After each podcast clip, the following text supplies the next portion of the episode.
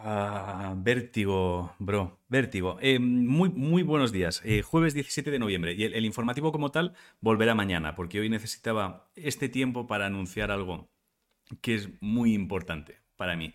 Eh, ha llegado el momento de dar el salto al vacío más grande de, de toda mi carrera y lo voy a intentar única y exclusivamente porque me habéis hecho sentir que puede conseguirse. A lo mejor no, ¿eh? a lo mejor he malinterpretado todas las señales y soy el típico idiota que intenta meter boca antes de tiempo y acaba llevándose dos hostias. También puede, también puede ser, pero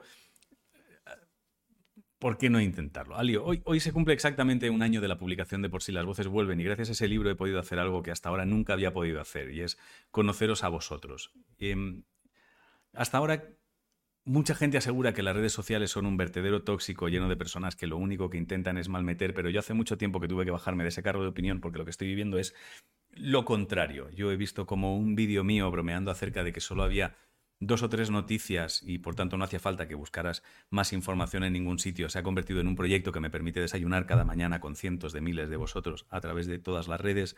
Yo he sentido muchísimo respeto cuando lancé a Bocajarro, que en 2017 había sido ingresado por un brote psicótico, etcétera, etcétera, noté vuestros abrazos cuando hace dos años perdí a Keto, sentí vuestro entusiasmo cuando Rocco apareció en, en mi vida. Y hay cosas muy divertidas que suceden alrededor del informativo.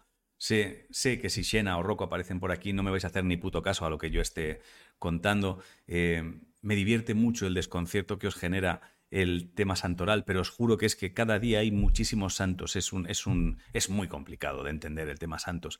Em, me reí mucho con las bromas cuando perdí en un tren mi abrigo. Em, me, me deja sin palabras cada vez que veo frases de por si las voces vuelven tatuadas en la piel.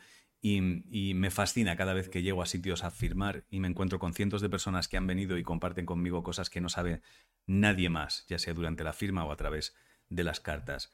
Eh, lo que yo estoy viviendo es fascinante y os debo un gracias del tamaño de una catedral. Muchas, muchas gracias. Os debo un gracias gigantesco. Eh, y sé que ahora hay más de uno diciendo, ya, bueno, pero ¿por qué paraste el informativo? Y es, ya, ya voy, joder, déjame un momento, este vídeo es importante para mí. Para el informativo porque ahora necesito intentar poner una guinda en el pastel que se ha empezado a construir desde hace algún, desde hace algún tiempo. Hay dos cosas que son las que más conversación generan durante las firmas. La primera es una pregunta acerca de cómo puede alguien conseguir callar al señor Gris. Yo obviamente no tengo una respuesta de cómo se consigue callar, callar al, al señor Gris, no la tengo, pero he dedicado mucho tiempo a pensar alrededor de eso y creo que he encontrado algo que quizás sirva para empezar a construir y es creando momentos más felices que sus gritos. Creo que es imprescindible crear momentos únicos en los que poder refugiarnos cuando ese hijo de puta empiece a dar por culo. Y la segunda cosa, obviamente para crear momentos únicos es imprescindible saltar al vacío y arriesgarse asumiendo la posibilidad de que las cosas no salgan como uno espera, pero nunca, nunca encontrarás nuevos océanos si no pierdes de vista eh, la costa, etc.